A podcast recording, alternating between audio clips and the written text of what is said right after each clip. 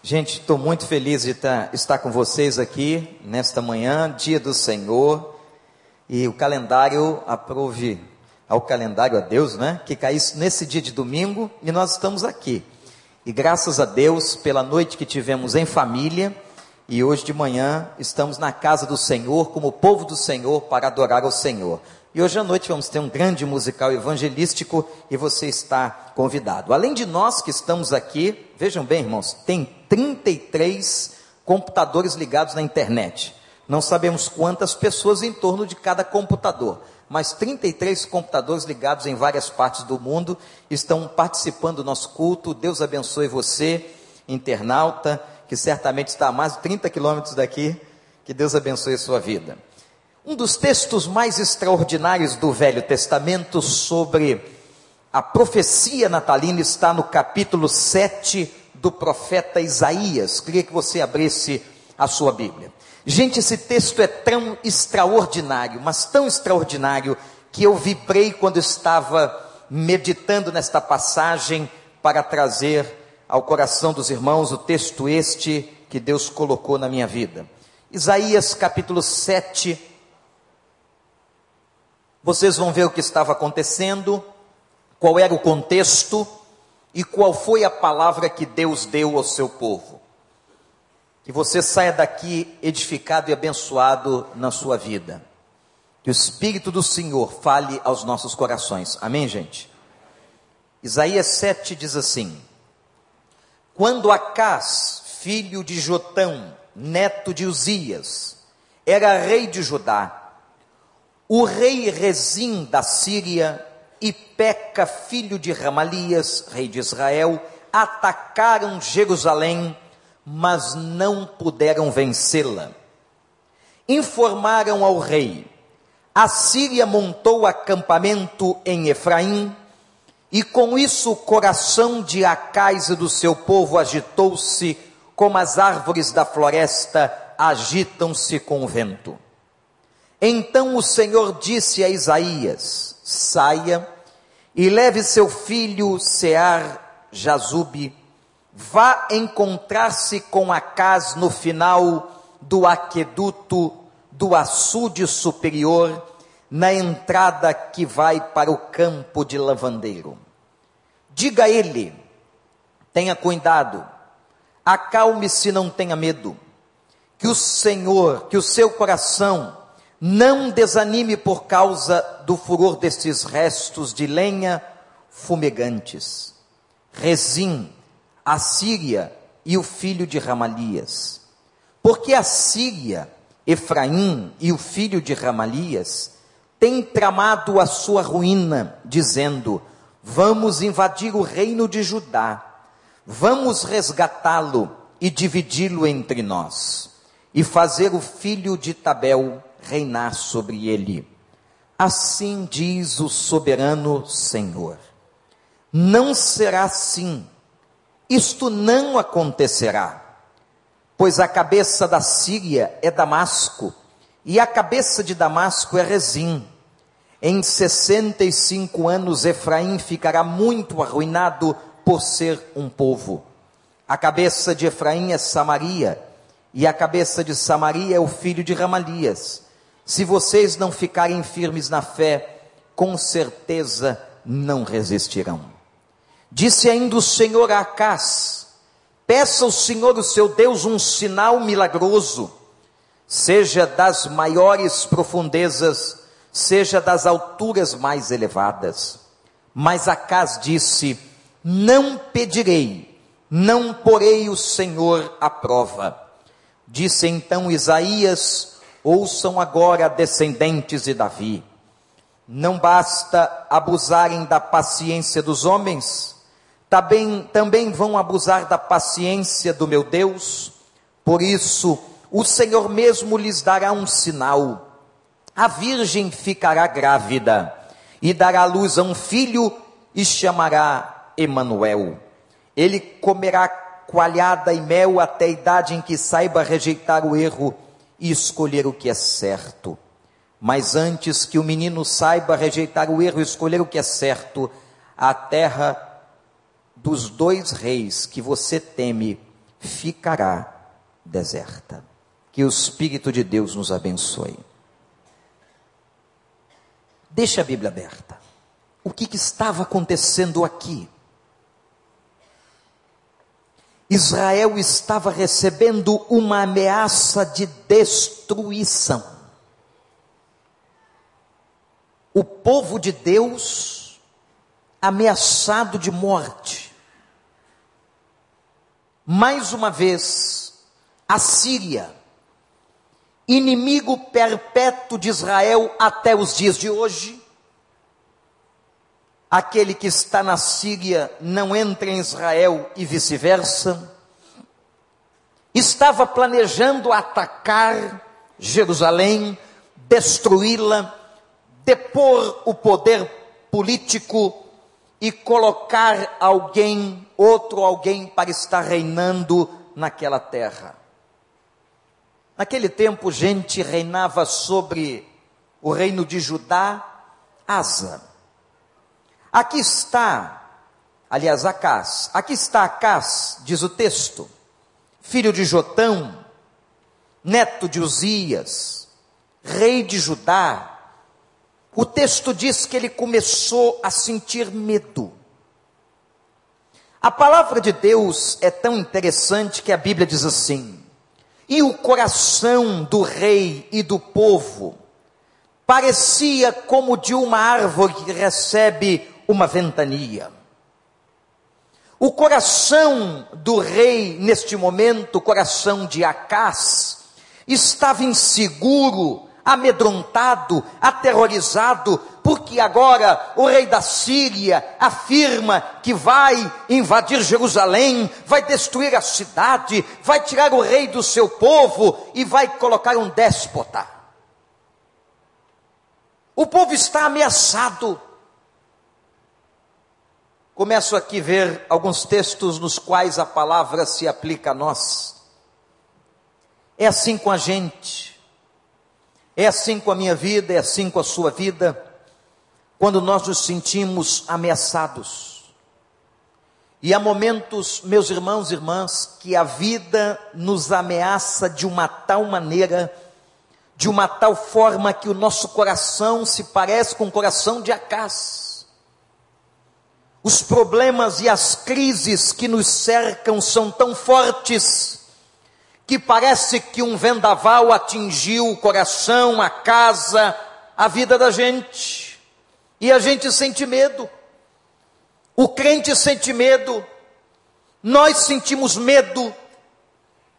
Apesar de todas as convicções e as experiências que um dia já tivemos na vida com Deus, nós também somos pessoas que sentimos medo Israel, naquela hora, o povo de Deus estava com medo por causa de uma ameaça. A ameaça era forte. A ameaça estava diante do povo. A ameaça era real, como talvez esteja agora diante da tua vida um tipo de ameaça. Qual é? Talvez você esteja terminando o ano dizendo, pastor, eu estou terminando o ano e aquele problema não foi resolvido. A dívida permanece diante da minha família, quem sabe um problema com crise financeira. A situação conjugal não foi resolvida. O filho não retornou à casa do pai. A situação de uma enfermidade bateu à porta da casa, pastor. Temos irmãos, minha gente, que nesta hora estão no leito de enfermidade. Temos famílias que passaram a noite do dia 24 cuidando dos seus enfermos, dando atenção e pensando o seguinte: será que no Natal de 2012 nós vamos estar juntos aqui? São muitas ventanias que afetam o coração da gente. São muitas ameaças, são muitas incertezas. Mas o que fazer? E foi nesta hora, e é nesta hora quando nós perguntamos assim: o que fazer? Que entra a providência do nosso Deus. Louvado seja o nome do Senhor. É quando nós não sabemos o que fazer. É quando o coração da gente, como diz o texto, está balançando como uma roseira diante do vento. É quando as incertezas continuam presentes, que o Senhor se levanta com a sua voz, se levanta com seu poder, se levanta com a sua graça e se apresenta diante do povo. Louvado seja o nome do Senhor.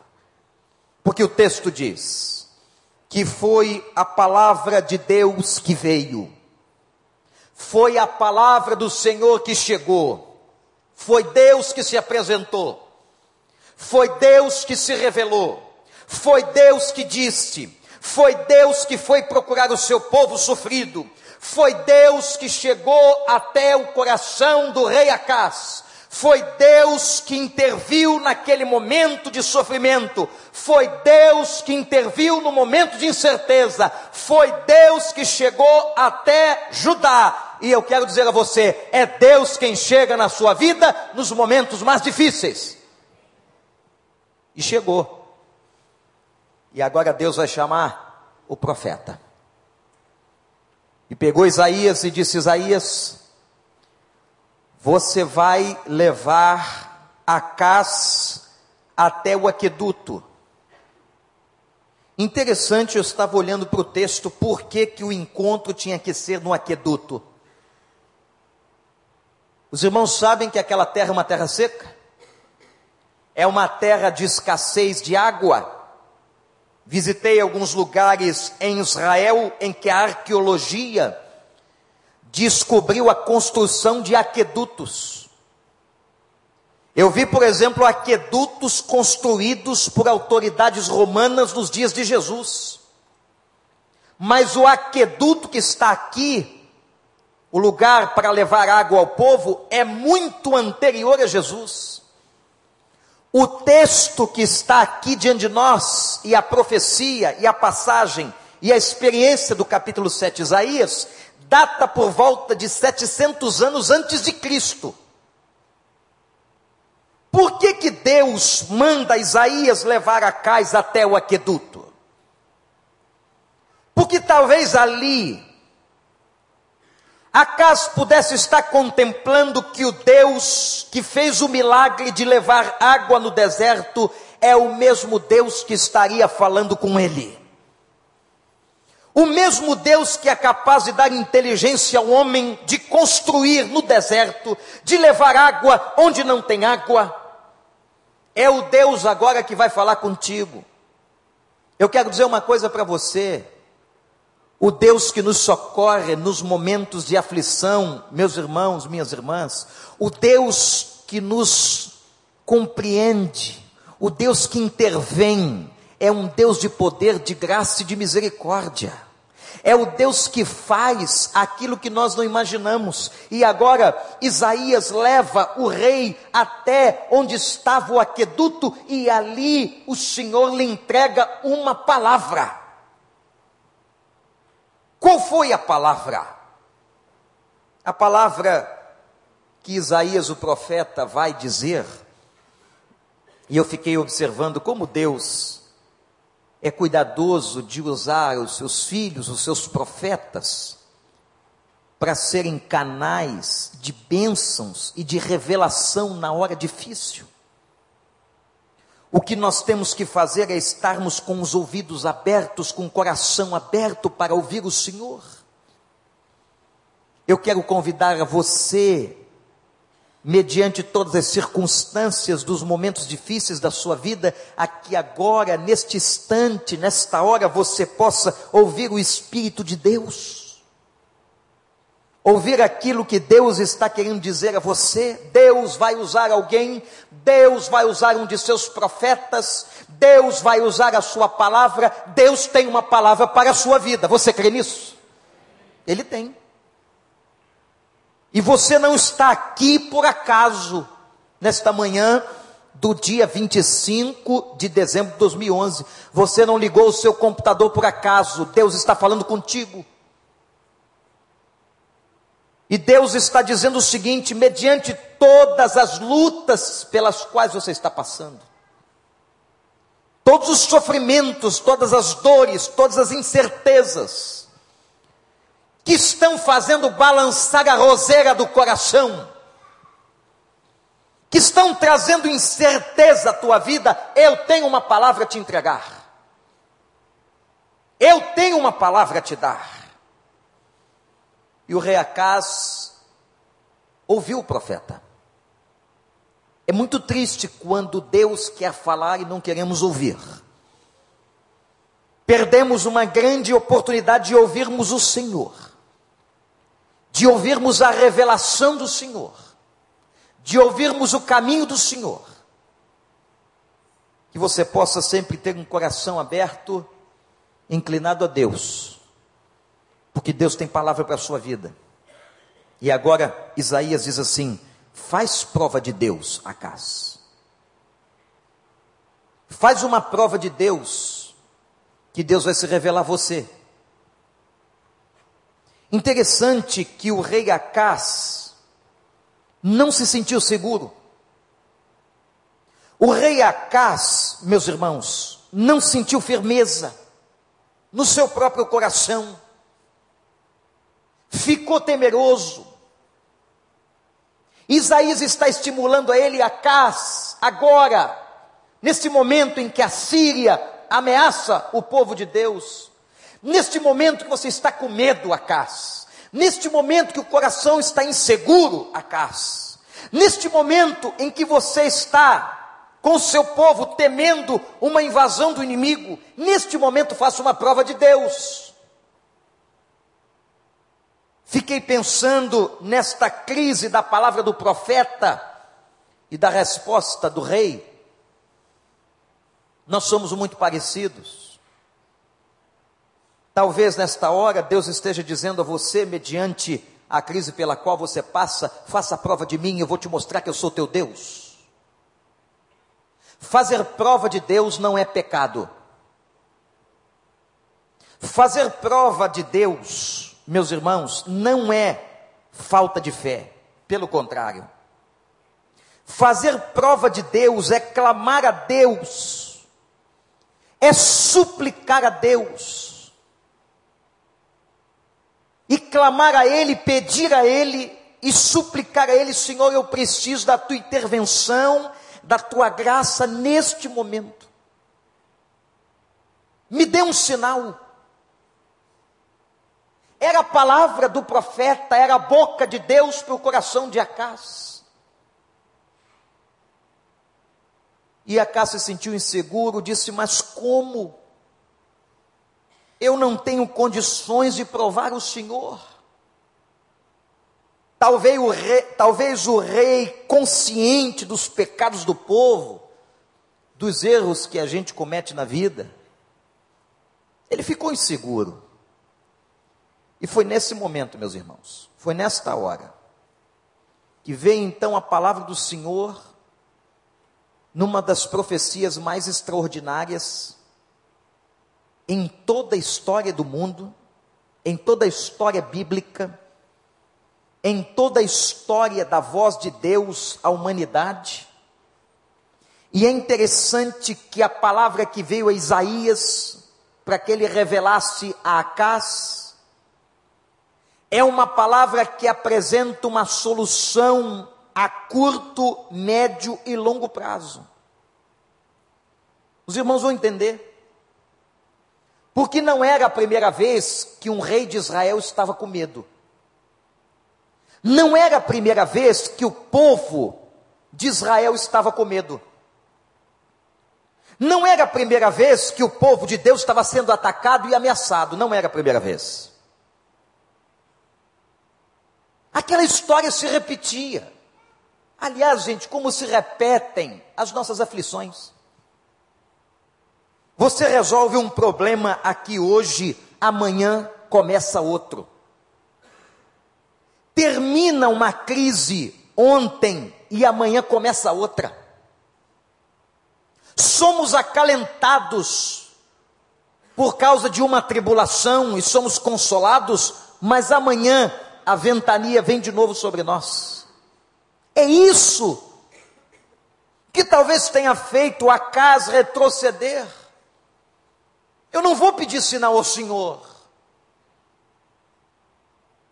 Muitas vezes nós nos sentimos repetitivos. Senhor, diante do Senhor estou aqui de novo. Eu estou aqui de novo falando das mesmas coisas, Senhor. Eu estou te apresentando os mesmos problemas, as mesmas dores. Eu estou aqui trazendo as angústias da minha casa, aquilo que não foi resolvido. Estou aqui de novo. E é um texto do Velho Testamento que diz que às vezes, quando nós não vemos a solução, ou nem a luz da solução, a esperança esmorece no coração. Mas agora, Deus vai entregar uma palavra ao profeta Isaías para dizer ao povo sobre toda a história do sofrimento deles. E vai dizer o seguinte: Eu vou lhes dar um sinal. Mas o sinal que eu vou dar a vocês não é um sinal de alguma coisa que vai apenas resolver um problema pontual, momentâneo. Não. E vejam qual foi o sinal que Deus manda Isaías dizer a Acás. O sinal será o seguinte: a virgem e uma virgem conceberá a palavra alma. Alma. Alma significa virgem. Uma mulher intocada. Uma mulher que não teve uma experiência de relacionamento sexual com homem algum. E o texto diz: esta virgem vai conceber um filho. Por que, que aquilo estava sendo dito por Deus? Ou o que Deus queria dizer? O que Deus está querendo dizer a Acás e ao povo é que ele daria um sinal, e o maior sinal de todos que o povo de Deus já pôde ver, de que uma virgem 700 anos depois daria luz a um menino. Mas como que pode se explicar isso cientificamente? Não pode. Não há explicação científica para este fato. Porque para que uma criança venha nascer, tem que haver junção de gametas masculino e feminino. Tem que haver junção corpórea entre um homem e uma mulher. Isto é inadmissível do ponto de vista científico humano. Ora, mas então o que é que Deus está querendo mostrar? Deus está querendo mostrar a Acás, a Isaías e ao povo e a nós a grandeza do seu poder. Louvado seja o nome do Senhor. O que eu vou fazer é algo de poder. E o meu poder extrapola a ciência, o meu poder extrapola a visão humana, o meu poder extrapola os limites da ciência. O meu poder é o meu poder. Louvado seja o Senhor. Eu vou agir com poder e é o meu espírito que fecundará o óvulo daquela mulher. Aquilo estava soando no coração do povo de Deus e do profeta, e também do rei Acas, de que maneira, gente? Eles talvez não estivessem entendendo, é claro que não estavam. Não estavam entendendo toda a extensão da profecia. Aliás, eu quero dizer isso para você, presta atenção. Nem tudo que Deus nos fala nós entendemos no momento. Jesus certa vez disse: O que eu faço agora vocês não entendem. E não entenderão. Nos mistérios de Deus e por causa da compreensão humana, há muitas coisas que Deus nos fala que nós vamos entendendo ao longo do tempo e às vezes vamos entender bem mais tarde. Quando chega lá na frente, aí a gente repete aquele texto de Paulo porque todas as coisas cooperam, quem conhece? Para o bem daqueles que amam a Deus, daqueles que são chamados por seu decreto. Isto é, é lá na frente que a gente compreende o passado e a palavra de Deus. Nem sempre o que Deus está falando para nós, nós entendemos de prontidão. Às vezes a palavra, o texto é obscuro, não compreendemos direito, mas por que, que Deus trabalha assim? Por causa de nós mesmos, da maturidade da nossa compreensão, da competência da nossa maturação. Deus às vezes está esperando você amadurecer. Mas uma coisa é fato, uma coisa Isaías entendeu, uma coisa Acais entendeu: vai acontecer um milagre de poder porque uma virgem não pode conceber um filho. O que Deus estava tratando naquele momento para Israel era o seguinte: presta atenção. Eu vou operar um milagre de poder sobre a vida de vocês agora, porque eu sou capaz de fazer uma virgem conceber, mas eu também vou colocar fim a todas essas repetições na história de vocês. Um dia virá o Salvador, um dia virá o Messias, um dia chegará o Libertador, um dia Ele estará entre vocês e vocês não mais serão escravos, mas estarão libertos para sempre. Interessante que a profecia que a Bíblia está trazendo aqui,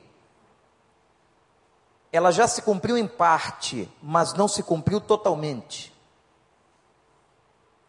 Vejam o poder desta palavra, gente. Por isso que eu disse que é um dos textos mais extraordinários, proféticos, messiânicos de toda a Bíblia. Porque Jesus Cristo, 700 anos depois, já veio.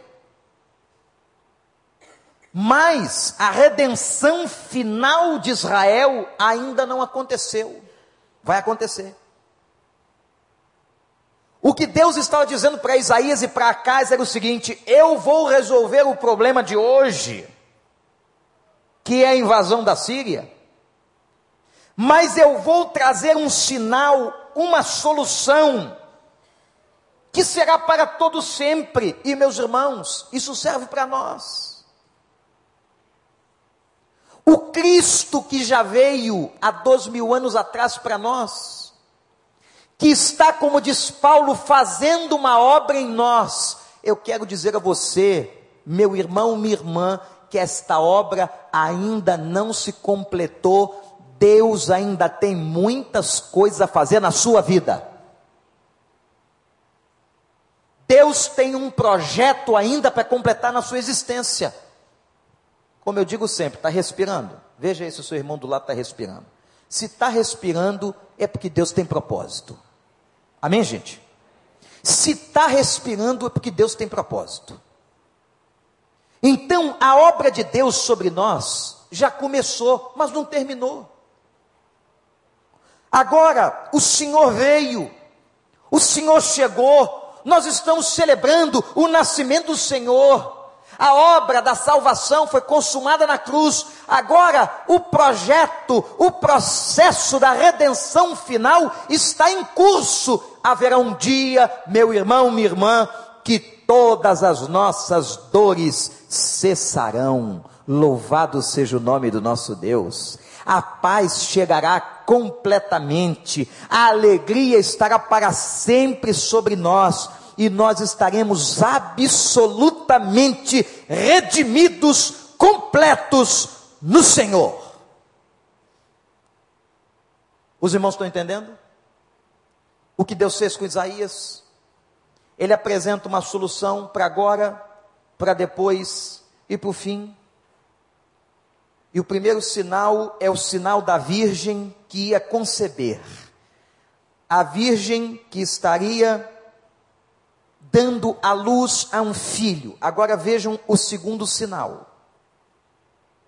Interessante que aqui não se trata de um sinal apenas. O segundo sinal era o nome da criança. Interessante que o nome de Jesus não aparece no Velho Testamento, isto é, o nome do menino que iria nascer, Jesus, não aparece em nenhuma profecia do Velho Testamento dizendo que o nome do menino seria Jesus. O nome Jesus aparece no hebraico como o nome de Josué, Yeshua. Somente o anjo revela no momento do nascimento é que o nome do menino seria Jesus. Mas aqui há um adjetivo sobre o menino. Há uma qualificação interessante. O que, que Deus está dizendo? Qual seria o segundo sinal? O segundo sinal seria o menino. O seu nome seria Emanuel. Mas Emanuel era uma expressão, não era um nome comum. Você não encontra o nome Emanuel no Velho Testamento. Porque Emanuel era um significado. Emanuel era um adjetivo, era uma qualificação.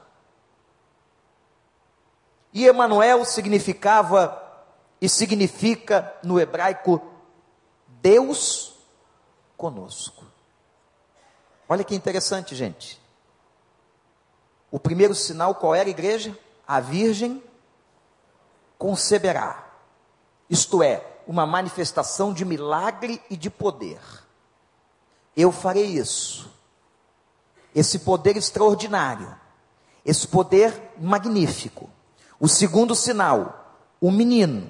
Este menino que vai nascer desta virgem, o seu nome será Emanuel, que significa Deus conosco. A presença de Deus continuamente. Sabe de que, que Israel sofria? Israel sofria de transitoriedade. Deus vinha, Deus ia. Deus falava, Deus calava. Deus estava presente, não estava mais. A luz chegava, a luz sumia. O que Deus está dizendo agora é o seguinte: vai haver um tempo na vida de vocês que eu vou chegar e vou continuar presente. Eu vou continuar com vocês, eu vou continuar todos os momentos na vida de vocês, e isto, meus irmãos, se cumpriu. Em que momento Emanuel se cumpre na história do povo de Deus. Em Atos capítulo 2, na descida do Espírito Santo. Quando o Espírito Santo vem sobre a igreja, Paulo agora diz que nós somos marcados e selados pelo Espírito Santo da promessa.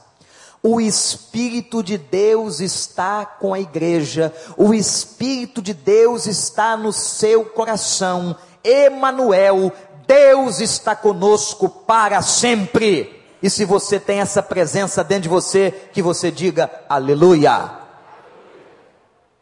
Deus está presente.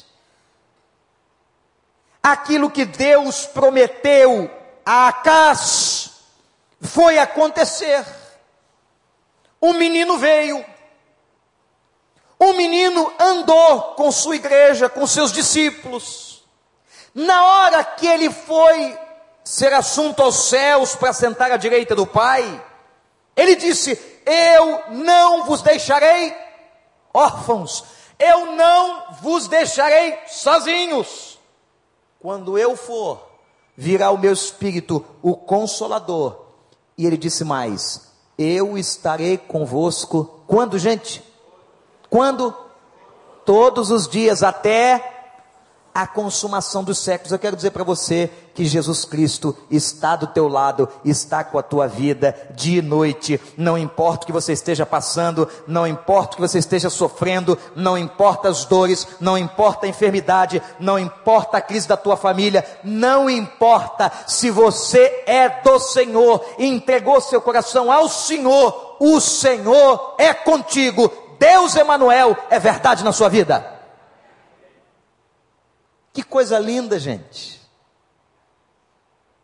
Então, pastor, ele não se ausenta de mim? Não. Mas, pastor, eu tenho chorado muito, eu tenho passado muita tribulação. Ele não se ausenta de mim? Não. É promessa. E Deus nunca falhou com as suas promessas. Deus nunca falhou com a sua palavra. 700 anos depois, ele fez a virgem conceber. O mesmo Deus que fez a virgem conceber te deu o espírito. A gente nós somos tomados às vezes de incertezas, de medos, de vendavais que tomam o coração da gente. O que vai ser de 2012? Eu quero afirmar para você, em nome de Jesus, Emanuel, Deus está com a tua vida.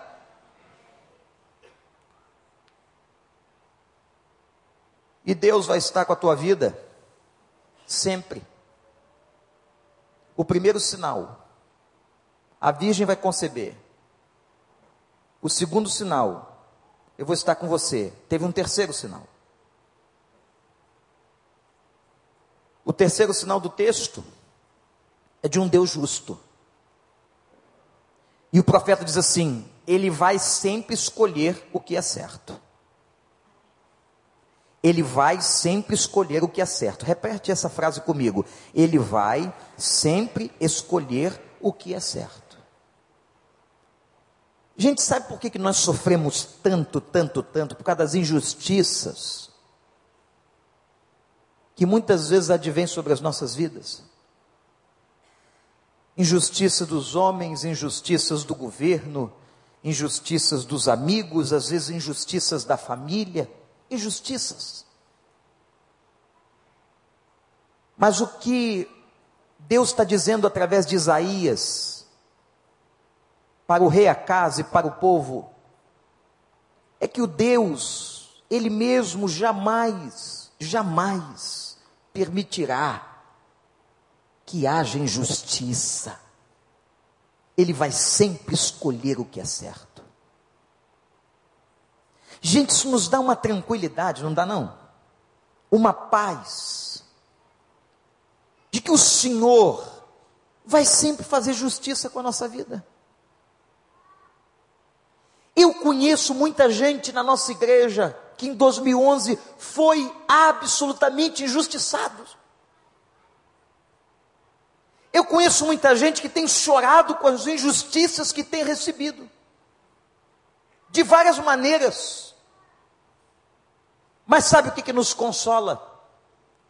É saber que nós temos um Deus que é justo conosco, que não vai escolher jamais o mal ou a coisa errada.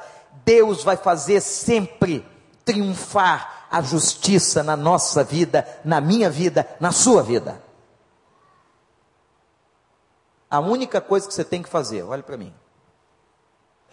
Mantenha-se fiel. Mantenha-se fiel. Mas, pastor, estão fazendo injustiças comigo, eu quero me vingar. Mantenha-se fiel. Mas, pastor, se levantaram contra mim, eu fui traído, mantenha-se fiel. Mas, pastor, a maledicência chegou, a calúnia, mantenha-se fiel. Mas, pastor, eu estou perdendo dinheiro, eu estou perdendo tanta coisa, mantenha-se fiel.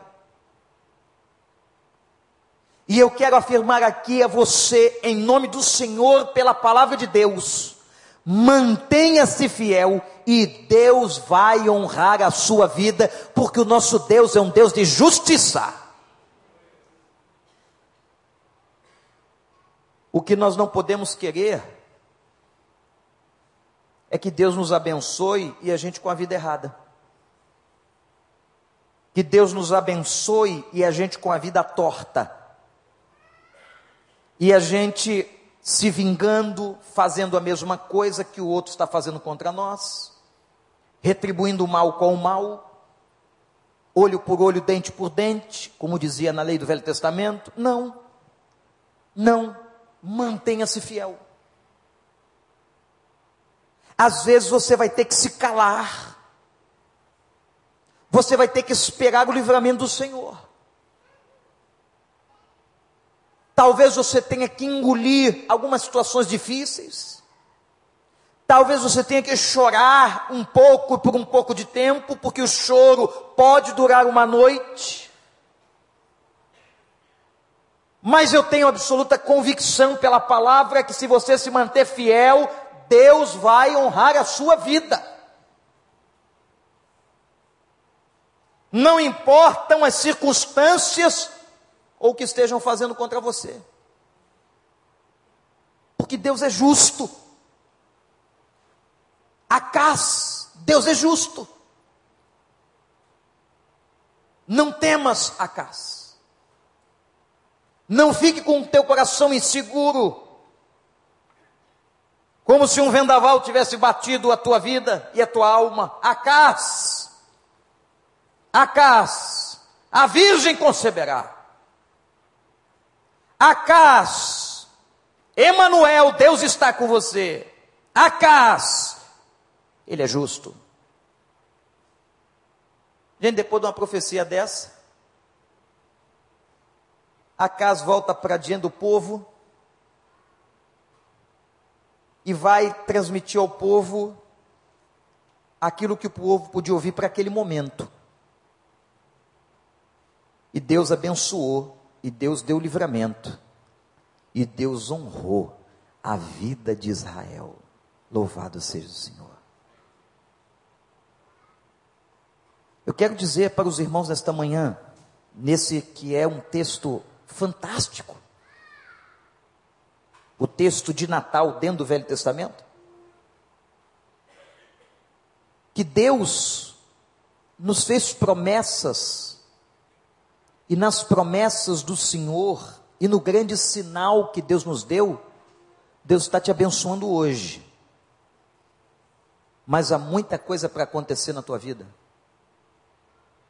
Se eu sou Deus, diz o Senhor, que faço a virgem conceber, o que eu não posso fazer contigo? O que eu não posso fazer diante da tua luta? O que eu não posso fazer diante de todo o sofrimento pelo qual você tem passado? A Virgem conceberá. A Virgem já concebeu. Eu tenho poder suficiente, total, grande, para resolver qualquer crise do teu coração. Eu sou Emanuel. Gente, olhem para mim.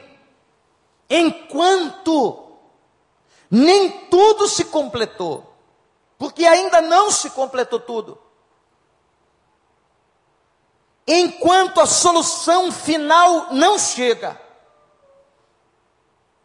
enquanto a resolução não se estabelece de maneira definitiva, a certeza de que Deus está conosco de que Ele está no trajeto, de que Ele está do lado da sua vida e do lado de todo aquele que nele crê. Quando você estiver desanimando, talvez alguns que estejam aqui passaram a noite de ontem sozinhos. E talvez alguns que estejam aqui passaram a noite de ontem com muita gente sozinhos o coração só, mas a certeza de que o Senhor está conosco. de que se olharmos para Ele, vamos percebê-lo. Eu estou com você. E eu estou com você todos os dias. Estou com você no dia 24, eu estou com você de manhã, estou com você de noite, estou com você à tarde, eu caminho com você, eu vou com você. Para onde você vai, eu estarei contigo todos os dias. O meu espírito está na tua vida. E mais, eu agirei sempre com justiça. Que Deus maravilhoso, irmãos. Que Deus fantástico para nós. Tínhamos que sair daqui agora e cantar, cantarmos, cantarmos e exaltarmos o Senhor pela sua fidelidade, pela sua justiça, pelo seu amor. 700 anos depois, 700 anos, a Virgem concebeu. O nome dele foi Jesus. Mas o significado da sua vida, eu estarei com vocês todos os dias. E eu vou sempre agir com vocês com justiça. Gente, que maravilha! Que lindo! diante de todas as lutas e sofrimentos pelos quais passamos neste mundo, o Senhor está conosco. Não há um momento que Ele se esqueça de nós. Não há uma noite, nenhuma meia-noite de qualquer dia que Ele não esteja do nosso lado. E dizendo sempre assim: Eu farei justiça com a tua vida. É o grande sinal. O grande sinal que nos foi dado. Você que entrou aqui, talvez com o coração como aquela roseira de Isaías, como o coração de Acás que balançava no vento. Que o Senhor te console e te abençoe. Que o Senhor faça essa palavra sedimentar no teu coração. Que você saia daqui na certeza que você tem um Deus presente e justo. A Virgem já concebeu, Jesus já nasceu, o seu Espírito está entre nós. Aleluia. Fiquemos de pé, igreja. Que texto maravilhoso. Acas venceu o povo de Israel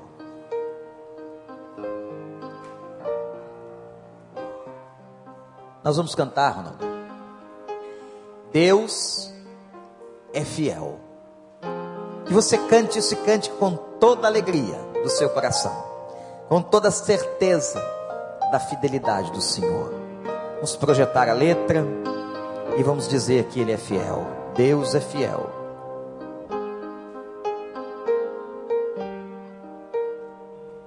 Agradeça a Deus pela sua presença. Deus é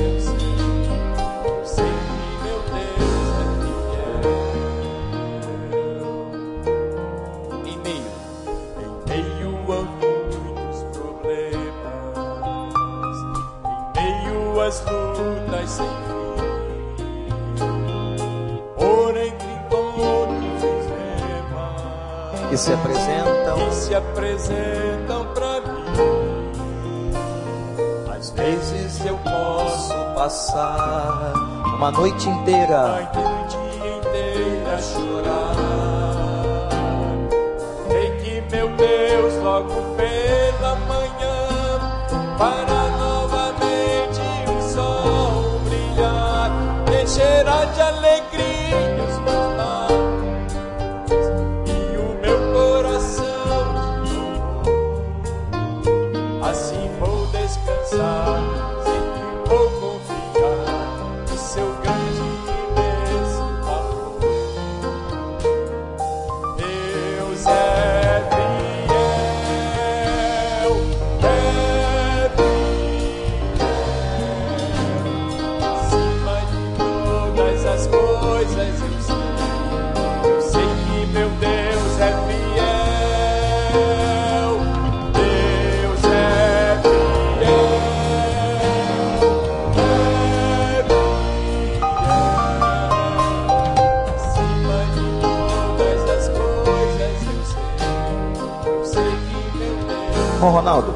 eu acredito que muitos não conheciam esse cântico do Azaf, lindíssimo. Quem nunca ouviu esse hino? Levanta esse, o bracinho assim. Olha, tem alguns. Vamos fazer o seguinte: vamos dar as nossas mãos. Quem está para lá, chega para cá. Vamos dar a mão para quem está ao lado. Podem juntar os bancos. O pessoal do meio não vai poder, que tem esse palco aqui. Mas se você estiver perto de alguém, nós vamos cantar de novo a fidelidade de Deus. Neste momento. Mas eu quero fazer uma pergunta aqui. Olhe para mim. Temos alguém aqui que gostaria de dizer assim: Eu quero entregar meu coração a esse Deus. Eu nunca fiz isso, pastor.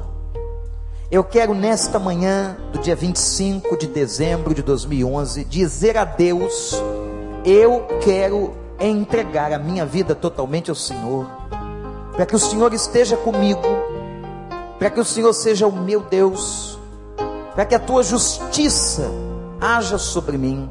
Temos alguém aqui? Eu vou pedir que você solte a mão de quem você está com a mão e levante. Eu quero orar pela sua vida. Quero orar por você. Se há alguém aqui que gostaria de fazer isso e dizer: Eu quero, eu quero entregar a minha vida ao Senhor. Levante onde você está. Deus abençoe a senhora. Deus abençoe a senhora. Deus abençoe a sua vida. Quem mais? Deus abençoe a senhora.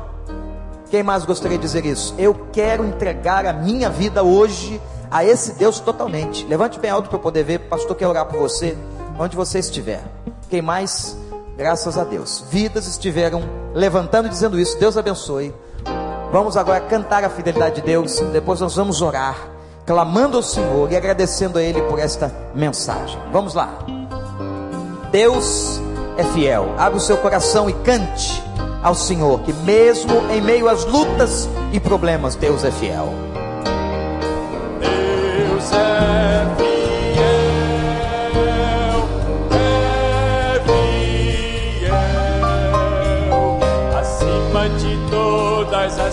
Coisas eu sei, eu sei que meu Deus é fiel, Deus é fiel, é fiel, acima de todas as coisas eu sei, eu sei que meu Deus. Declara que mesmo em meio a muitos problemas,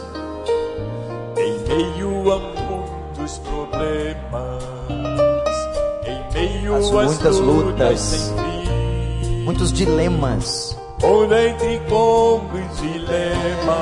que se apresentam para mim, se apresentam para mim. Às vezes eu posso passar uma noite inteira chorar, inteira chorar. Mas pela manhã, que meu Deus logo pela vem o Senhor, aleluia, para novamente sol brilhar e encherá de alegria os meus lábios, meu coração de meu louvor. Coração de louvor. Assim vou assim descansar. Vou descansar, sim, eu vou confiar no seu grande e imenso amor. Deus é fiel. Diga isso do fundo da sua alma a Ele, na certeza de fé. todas as coisas eu sei. Eu sei que meu Deus é fiel. Deus é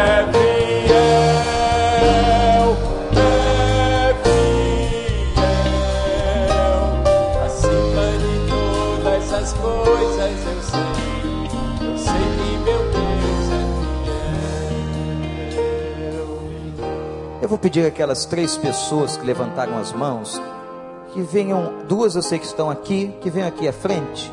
Pastor Paulo, vai para aquele lado. E tem uma senhora que está ali.